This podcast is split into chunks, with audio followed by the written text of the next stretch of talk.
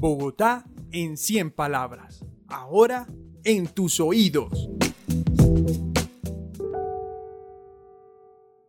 Amor tóxico.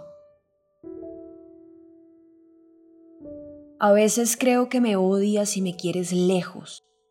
Lo siento cuando, después de ver el sol en tu cielo, salgo a recorrerte en bicicleta e inmediatamente haces que caiga sobre mí una lluvia tan fina que se siente como agujas en la piel. O los días que voy en mallas y de repente me mandas un viento frío para congelarme hasta los huesos. Pero a mí no me importa. Yo sigo enamorada de ti, de tus rutinas agitadas, de tus cambios inesperados, de tus noches alborotadas.